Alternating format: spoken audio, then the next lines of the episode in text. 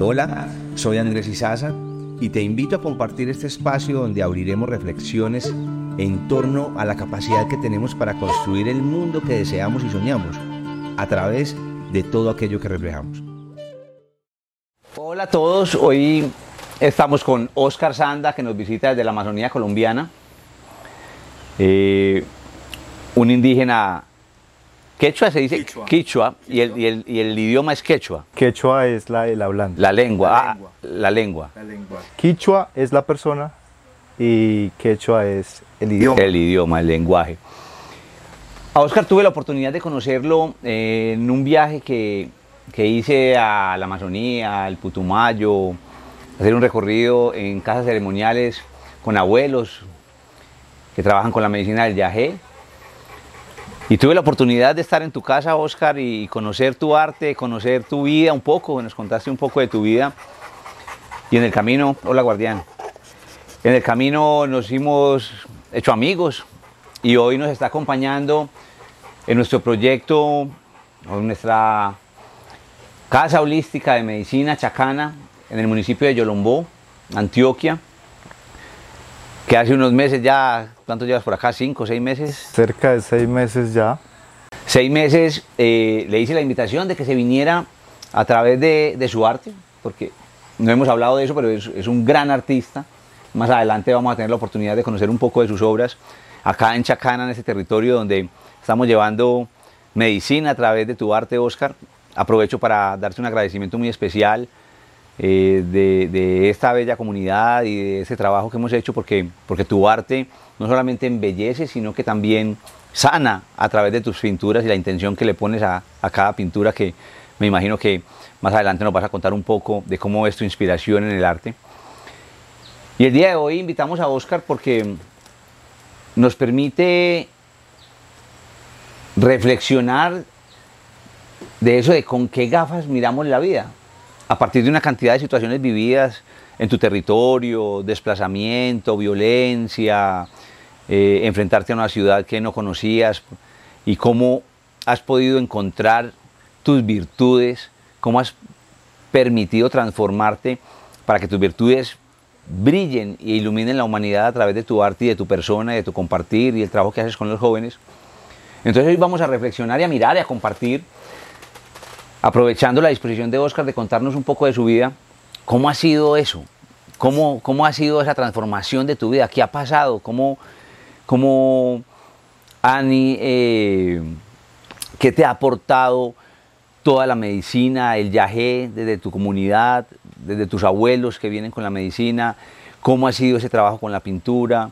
Entonces, bienvenido Oscar a, a este espacio para que compartamos un poco de la vida con las personas que puedan escucharnos y vernos y tejamos, hagamos un tejido de vida como para mirar la, la, vida con otras gafas o por lo menos permitirnos ver otra forma de ver la vida a través de las situaciones que se presentan en la cotidianidad. Así es, muchísimas gracias, de verdad, encantado y de verdad muy contento de poder participar en esta actividad que me parece muy bonito de reflexión, porque a partir de ahí nos damos cuenta qué es lo que hemos logrado. Vengo desde la Amazonía, yo soy Oscar Sanda, artista indígena, del departamento del Putumayo, nací en la Amazonía, soy quichua, hablante del quechua y pues algunos otros idiomas nativos de la región. Pero esta vez pues estoy compartiendo un poco de mi vida, de mi historia, de mi proceso artístico, de mi proceso creativo, acá en, otro sector, acá en otras, en otro territorio, en un territorio muy bonito. Gracias, Oscar. Oscar, cuéntanos un poco de, de, la vida, de la familia, de las comunidades indígenas, de, tu cultura. Sí, así es, claro. Por supuesto, hay muchísimo para contar. La Amazonía es, es un lugar muy rico en cultura, en biodiversidad, en agua, en fauna, en flora, en espiritualidad. Eh, llegar acá y poder compartir no solamente lo que antes menciono, también hablo del arte, porque salgo siendo artista a muy, eh, a muy temprana edad, salgo a otras ciudades a enseñar lo que soy, mi esencia, eh, mis conocimientos que me infundieron mis abuelos, mis tíos, mi, mis padres, la familia, la misma naturaleza en sí, porque si hablamos de Amazonía automáticamente nos remontamos a la selva, a la naturaleza, que es lo que nos incita a pensar la palabra Amazonía, ¿verdad? y en este momento pues compartir procesos creativos porque vengo a hablar de, de lo que se hace con las manos, de lo que se hace con el alma, de lo que se hace por la influencia del remedio también, por la influencia del, de la naturaleza, porque es a partir de ahí es donde yo pinto, es la fuerza que tengo para, para pintar mis obras, para pintar mis cuadros, que de pronto ha sido muy difícil que otros chicos, otros jóvenes se hagan visibles, pero pues esa es la idea, ¿no? Dar a conocer, dar a entender, mostrar, enseñar qué es lo que, qué es lo que preservamos, qué es lo que cuidamos, qué es lo que protegemos a partir de las obras de arte. En este momento pues ya entramos como en ese, en ese mundo artístico de un, de un sanda, porque mi apellido es sanda, de un sanda chico con una visión tal vez futurista, imaginándose siendo alguien importante que pueda aportarle a, sus, a su sociedad, a su cultura, a su niñez, a su familia, porque esa es como la base también de, de cada persona, su familia, es como esa, esa fuerza que, lo, que, que, está en uno para, para salir a otros lugares y decir, vea, yo vengo de allá desde la Amazonía, estos somos nosotros, eh, te enseñamos, aprendemos igual. Entonces, nada, poder eh, aportarle y compartir desde lo que soy, genial. Oscar, nos hablas de, ahí hablamos de, de, como de varios temas, hablamos de espiritualidad, hablamos de, de medicina, sí. eh, hablamos de la familia y los principios y la cultura que quieres transmitir. Cuéntanos, eh, detállanos un poco más esa parte, tengámonos ahí, cómo se teje el arte con la espiritualidad, la familia, la cultura, la Amazonía, ¿Qué, ¿cómo se engrana eso? ¿Eso tiene, se conecta de alguna manera? Sí, por supuesto. Eh, nacer en la Amazonía rodeado de tanta belleza, vuelvo y lo digo, de esos atardeceres a la orilla del río Putumayo, en las playas, de mi, papá, mis padres pues pescador, mi padre pescador, mi mamá, eh, gran también mujer sanadora, le gusta sembrar muchas, muchas matas, muchos, muchas plantas medicinales, mi papá pues el tema más, más espiritual con sus abuelos, con sus, con sus abuelos, con, con su familia, yajecera que llamamos nosotros taitas, eh, pues de, esas, de esos taitas que decimos muy coloquialmente nosotros duros, guancorunas, de gente de asiento, gente de poder que pues anteriormente existía y que, hay, y que hoy por hoy está como cambiando esa dinámica, pero afortunadamente quedamos algunos que, que queremos todavía eh, mostrar y llevar y enseñar un poco. La Amazonía te muestra a través de los colores, a través de, los, de las aves, a través del remedio, esa relación que hay con todos los atardeceres, con toda esa fauna, con todo ese colorido de árboles, de, de flores y de aves que hay en nuestra Amazonía colombiana. Yo creo que, y el yajé, porque es, esa, esa es la influencia fuerte para empezar a crear, a retener toda esa información y a procesarla en algo que en realidad pueda ser más visible, pueda ser útil, pueda enseñar, pueda sanar incluso, porque de eso se trata el arte que hago hasta el momento. Entonces, podríamos concluir que tu inspiración o tu propósito con el arte tiene que ver con la transformación del ser humano a través de tu aprendizaje de vida. Es, más o menos, o sea, todo lo que me dices del viaje, de los colores, de la Amazonía, pues primero ahí eso ha sido tu inspiración sí. para la pintura y que con todas esas enseñanzas que tuviste desde tu familia, desde los procesos de sanación a través del yagé, te han permitido llegar al servicio, a poner tu arte al servicio de la humanidad. ¿Podría ser una conclusión de lo que nos estás eh, compartiendo en este momento? Precisamente eh, el yagé, ese es un mandato, pues lo diría yo, divino, mágico, que en mi caso, en las tomas que he tenido del remedio, ese es el, ese es el propósito, ese es el mandato, esa es la ley. En mí, llevar ese mensaje. Yo soy el mensajero, por eso en muchas de mis obras van a ver un colibrí que para nosotros los pueblos indígenas significa uno de los mensajeros, o para todas las, muchas culturas étnicas, el colibrí o el picaflor es ese mensajero. Entonces, esa ave me representa y es la que, y la que, por, la que, por la cual estoy acá, porque el viaje mismo me dice, hay que ir a trabajar, hay que ir a formar, hay que ir a enseñar, hay que ir a mostrar la espiritualidad, el valor, la cultura, nuestros idiomas, nuestras costumbres, todo lo que, lo que concierne un territorio, toda esa cosmovisión, esa, esa, esa, esa energía espiritual, eso influye mucho en mis obras y, y en el proceso creativo. Ok, ya, gracias Oscar por contarnos un poco de, esa inspiración. Chévere eh, compartir un poco el proceso de, encuentro con el arte. ¿Cómo pasó eso? ¿Cómo saliste de la Amazonía? ¿Por qué hoy estás acá? ¿Puedes contarnos un poco de esa historia? Sí, claro que sí. Eh, Sanda niño, pues después de tanta influencia de colores a través de, de, mi lugar de, pues, de nacimiento, se encuentra pues con una juventud y en un territorio de zona roja de nuestro país, en este caso muy difícil, mucha violencia.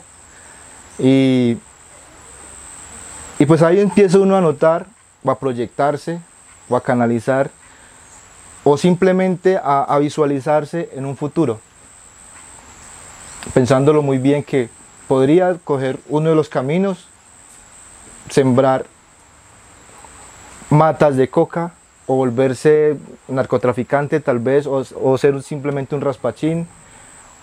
Hay varios grupos, sectores, grupos armados al margen de la ley y en ese mundo crecer y tratar de sobrellevar una vida con un joven de aproximadamente 14, 15, 16 años es muy complicado porque los grupos automáticamente lo ven que ya estás creciendo y de una, venga por acá, este me sirve. Entonces, o el alcohol, porque en, el, en los pueblos pequeños hay mucho alcohol y tal vez lo decimos nosotros, la vagancia también existe mucho y no nos proyectamos, listo, ya lo crecimos, 18, hijos, perdón, 18, 18 años, 20 años, ya tenemos un hijo, dos, dos hijos y bueno, hasta ahí como que la vida, la vida como que nos fluyó y, y ya, nos desaparecimos. En este caso yo creo que es tener como esa convicción, esa proyección de querer cambiar esa mentalidad. Tal vez mis, mis padres nos enseñaron sí a por ahí a cortar madera, a raspar hoja, a pescar, pero pues a partir de ahí pensar en un futuro, en una sociedad que quiero para mis hijos, que quiero para mi pueblo, que quiero para mis jóvenes, para los chicos que están creciendo. Ser ese referente artístico ser ese referente como persona. No, me, no digo que soy pues el, el, el artista súper, pero pues estoy en un proceso de crecimiento constante, con mucha disciplina y que pues hoy por hoy ya las cosas van tomando un rumbo muy importante. Pero ¿qué pasó en tu juventud? En, en ese momento de la vida mencionas varias posibilidades que tenías en ese momento. ¿Cuál fue la decisión que tomaste frente a esa situación que se presentaba en la vida? Ahí, ahí resaltamos que, que, una persona frente a una situación tiene infinitas posibilidades para, asumir, para asumirla. Claro. ¿Cuál fue tu elección? Sí, eh, afortunadamente empecé a trabajar con, un proyecto de educación etnoeducativa en un sector muy, muy difícil y ser el puente entre las comunidades indígenas y el, y el, y el gobierno es, es, un, es un centro muy, muy, muy peligroso, por decirlo así, porque pues tenemos al, alrededor grupos armados eh, y, la fuerza pública, bueno, una cantidad de cosas y una, cantidad de situaciones, la misma economía en ese sector, eh, fronteras con Perú, Ecuador. El tema de la droga es, es muy compleja. Vivía en un sector donde había muchos cultivos de, de hoja de coca, entonces hacer procesos de, de erradicación en ese sector y procesos de, de consulta previa para la, para la explotación y exploración de petróleo en el mismo sector, me hizo como que sobresalir un poco como joven, empezar a ver, a visualizar los problemas que tenían, pero eso mismo acarreó o trajo consigo problemas muy difíciles de, de desplazamiento. A mis amigos los asesinaron, eh, a, a partir de ahí pues debo salir desplazado desde ese lugar a enfocarme tal vez o con un rumbo no tan desconocido pero sí con una proyección de que uno quiere sigue una ruta de, como, como joven que, que viene desde allá, pero no se puede cansar, no se puede quedar ahí estancado porque la situación está difícil, porque el gobierno tiene la culpa, porque la droga, la gente siembra cultivos ilícitos, porque o porque simplemente la sociedad está se está cayendo poco a poco. La decisión fue, nos vamos para, para Cali, salimos a una ciudad, un momento muy difícil, porque estar, vivir en un territorio muy, muy pequeño, muy limitado, el temor a otras culturas, el temor a una urbe, a una ciudad inmensa, el temor a que lo vean a uno, pues porque uno viene de, la selva y sale y, como que todo es diferente. Enfrentarse a otras, otras culturas, cambiar esa cultura que uno, que uno siempre ha tenido desde niño, con la espiritualidad, con la familia de uno, dejar atrás todo eso y salir en busca de, otras oportunidades y también con el temor a que se quede uno por allá asesinado porque pues eso era, esa era, era, la, esa era la orden. Y llegar a una ciudad como Cali a, buscar otro nuevo rumbo a partir de las artes. Entonces, hubiese, hubiese podido venir a trabajar en otras cosas. Empecé a trabajar en otras cosas, pero pues quería llegar, que siempre me enfoqué en tener como un espacio, como tener mi propio proyecto para poder enseñar así a esa juventud o, enseñar desde, desde, desde la práctica o desde los hechos que se puede salir adelante desde allá de la Amazonía. Oscar, y, cuéntanos, ¿qué te llevó a tomar la decisión de salir de la Amazonía? Eh, salir de la Amazonía, pues cuesta mucho porque pues uno está arraigado a su cultura, a sus creencias, a su alimentación, a su familia, a su territorio. Pero la, en ese momento la situación era muy difícil. Y salía o salía o me quedaba ya muerto porque esa era la amenaza. ¿Te amenazaron? A mis, amigos pues los mataron después de un almuerzo, recuerdo muy claro, después de trabajar, em, estuvimos almorzando, me invitaron a un almuerzo en la casa de ellos Salimos de almorzar, nos despedimos, yo llegué a mi casa como a unos 15 minutos caminando, escuché los disparos. Fuerte porque pues vivimos en fronteras, vivíamos en frontera y con tantos grupos ahí al margen y pues siendo uno un líder, en este caso yo era líder social porque lideraba procesos, le contaba, el proceso de erradicación de cultivos de uso ilícito y el proceso de, de consulta previa para la eh, exploración y explotación de petróleo en el mismo sector. O sea, era un conflicto fuerte y pesado en medio de grupos armados.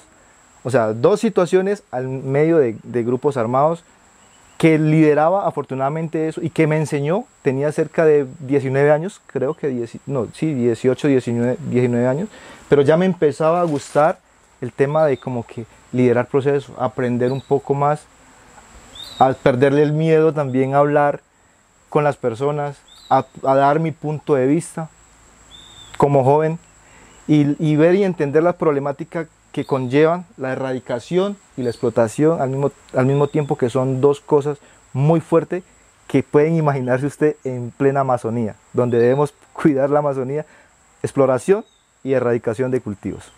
Fuerte. A ver, devolvámonos. Un, las amenazas vinieron por el trabajo, por, el tipo de trabajo, por ser un conciliador, un mediador de, esta situación. Y Oscar nos permite reflexionar acá que él tuvo la oportunidad, nos mencionaba ahorita la oportunidad de pertenecer a un grupo, de, ser raspachín, como decía, de, de, sembrar cultivos ilícitos, de trabajar con el narcotráfico. Y por sus principios del hogar, supongo, eh, eh, tú tomas una decisión también de decir, no, yo quiero apostarle a la vida, apostarle a la sociedad, apostarle a los jóvenes, y entras en un trabajo y eres amenazado. Sí, eh, afortunadamente en ese tiempo trabajaba de profe en una comunidad, donde era profe y era el mediador o el líder social de, ese sector. Entonces, viví, trabajaba ahí, imagina, imagínese usted cómo puede, cómo puede ser ese ambiente tan, tan difícil que la escuela donde yo trabajaba era impactada de, de balas. Los, los, los, chicos estaban ya acostumbrados y uno en las noches acostumbrado. Todas las noches vivíamos cerca a, un, a una base militar del ejército y todas las noches habían hostigamientos mm, armados, eh, helicópteros. En una noche pasaba, si no fuera la, el ejército, pasaba la guerrilla, pero el ambiente era muy difícil. Vivíamos desplazados en el mismo territorio, no nos permitían salir a trochas. Habían chicos que salían de, de hora y media en caballo a la escuela donde yo trabajaba.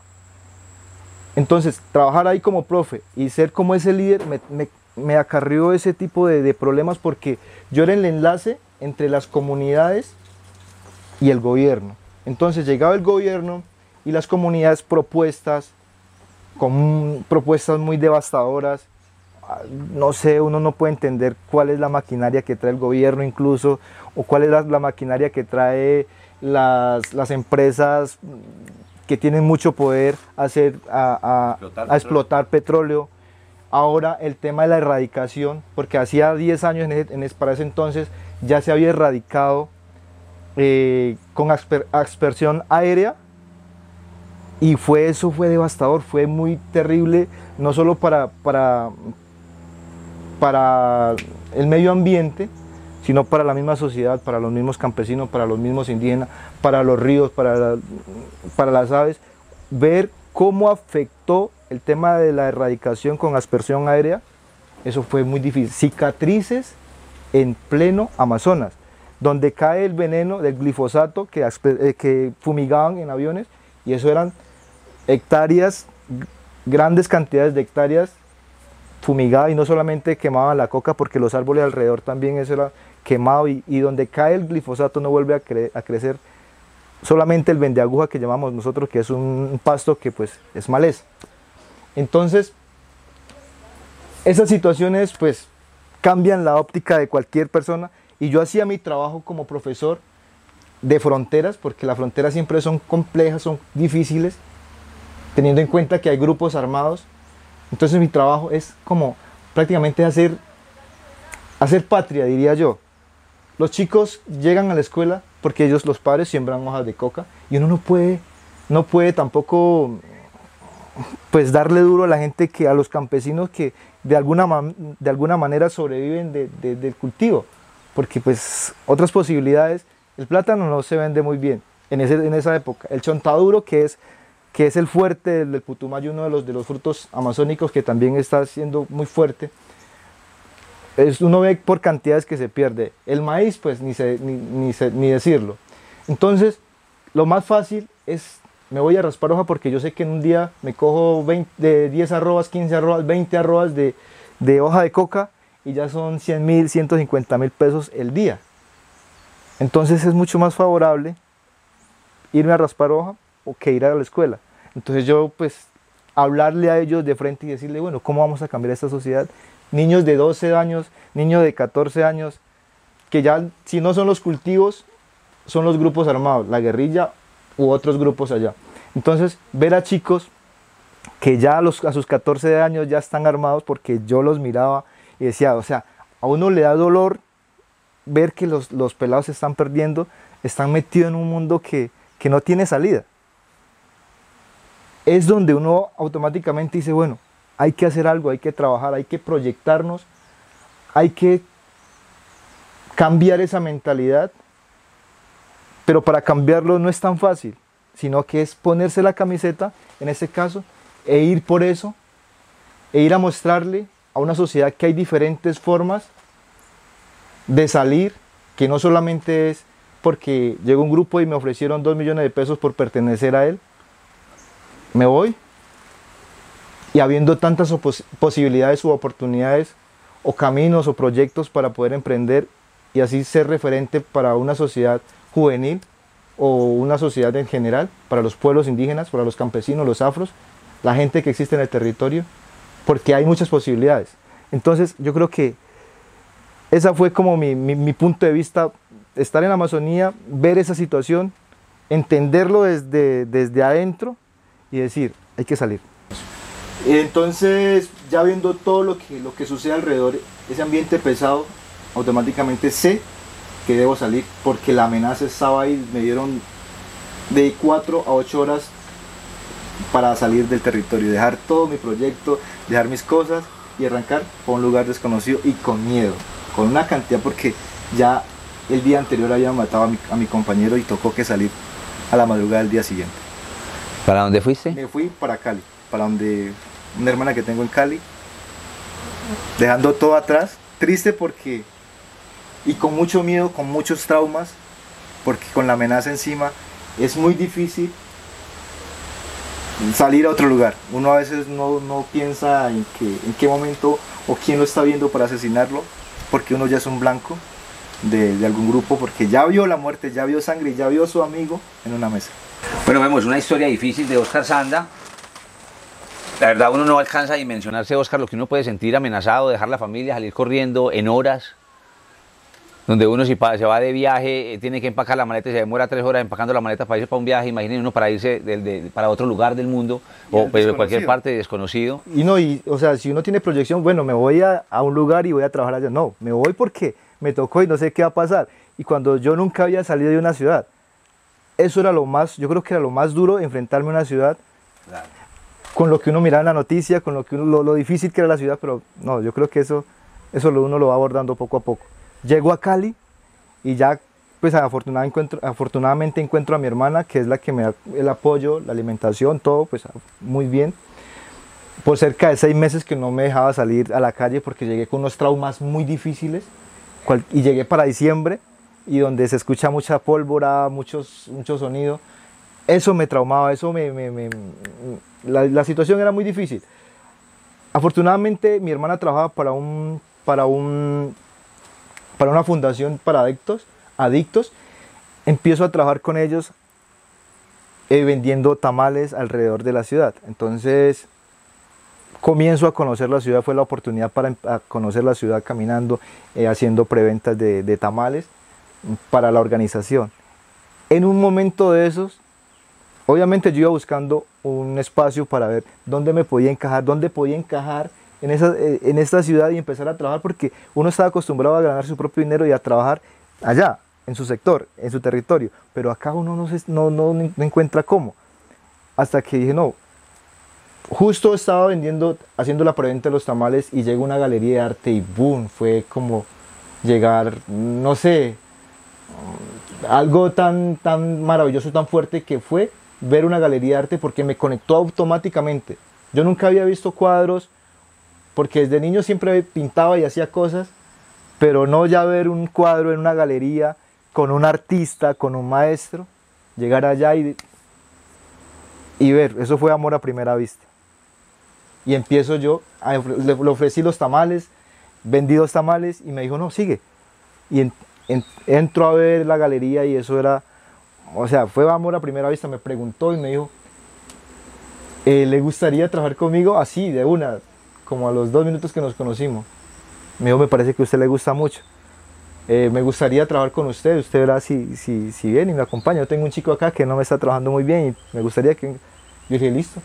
Aunque dudaba de, de- de la propuesta de él, pero acepté. Al día siguiente fui y empezamos a trabajar. Yo creo que esa fue la entrada a un proceso más bonito porque ya empiezo de lleno a, a conocer el arte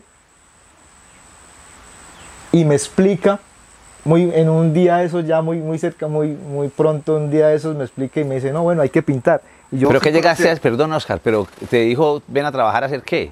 Ah, él empezó eso, no, pues si le gusta, llegas a. Y, y empezamos a, a lijar, empiezas a, que ayudarme a hacer marquetería, yo le voy enseñando poco a poco, pero pues él no pensó que tal vez yo tenía ya un nivel que de pronto le iba a gustar muchísimo. Y un día de esos, mm, pues los, los primeros días yo barría, trapeaba, limpiaba, organizaba, lijaba, era lijando, lijando, lijando la madera pues del, de la marquetería y todo eso, todo lo que tiene que ver con marquetería. Hasta que un día me dijo, no, pues me gustaría que pinte, a ver qué, qué podemos, qué podemos hacer. eh, me invitó pues a que viviera arriba sobre la misma galería y me dijo, no, yo le rento un, apartamento allá y me lo va pagando con, con obras, con trabajos. Yo le dije, listo, está bien. Entonces él me propuso, le pago el día a 20 mil pesos. Y si usted hace una obra, se la pago también a 20 mil pesos. Si la obra es original, o sea, si hago una obra réplica, es 20 mil pesos. Si hago, si hago una obra original, hecha por mí, entonces me paga 60 mil pesos. Me ofrece la, la, habitación, entonces yo ya sé que con una obra debo pagar la habitación. Entonces, pero ¿Y él cómo sabía que tú pintabas? Entonces un día de eso, antes de, me dijo, ya me quedé en la casa, organizamos la habitación, me dice, eh, pues mira, ahí pinta, ahí te dejo unos, unos bastidores, ahí te dejo ahí bastidores, aquí hay unos óleos, aquí hay trementina, aquí hay, y yo no, sabía absolutamente nada porque no conocía ni un, pincel profesional, nunca había visto un lienzo, un, óleo, absolutamente para mí era todo desconocido. Yo pintaba pero con pintura eh, de colegios allá en el territorio, pinturas, de, no sé, vinilos en agua, y, pero para mí era todo extraño. Entonces me dice, bueno, pinta lo que quieras y mañana me muestra a ver cómo estamos y con eso me va pagando, porque pues él ya le había, anteriormente le había mostrado como unas fotos de las obras que yo había ah, hecho.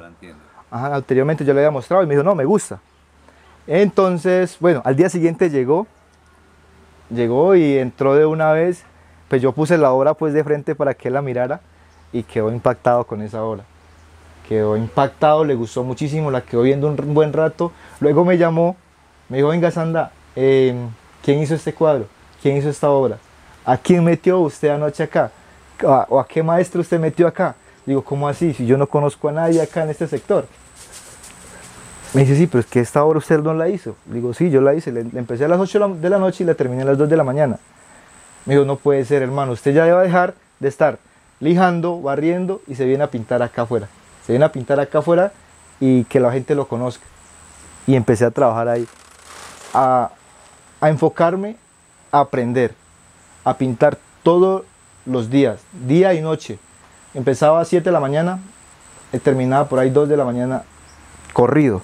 Descansaba por ahí de 5 y media a 7 de la, de la, tarde y volví otra vez la jornada hasta las 2 de la tarde, perdón, 2 de la mañana, 1 de la mañana. Empezar como a conocer técnicas, empezar. Él me enseñó dónde debo comprar, dónde debo, eh, para los insumos, el óleo, empezar como a, meterme a ese mundo porque es que fue amor a primera vista, no, yo tengo que vivir de esto. Y encontré con lo que voy a salir adelante. Fue lo, lo que dije, me voy a volver artista. Y, ahí empezaste a verle un poco de sentido de esto. Cuando uno tiene crisis y tiene situaciones difíciles en la vida, uno muchas veces no sabe por qué llegan. Y eso nos muestra que debemos agradecer toda situación, del color que venga, porque no sabemos qué tiene Dios para nosotros, porque mira que un desplazamiento formado de alguna manera te fue llevando a encontrar tus virtudes y lo que tenías para darle a la vida. Gracias amigo Oscar por compartir tu historia de vida que nos inspira, nos llena de esperanza, siempre contemplar la posibilidad de que algo mejor viene para nosotros y que todo es un aprendizaje. Y a ti que estás escuchando esta bella historia, podrás seguir disfrutando la segunda parte de este episodio la próxima semana. Te esperamos.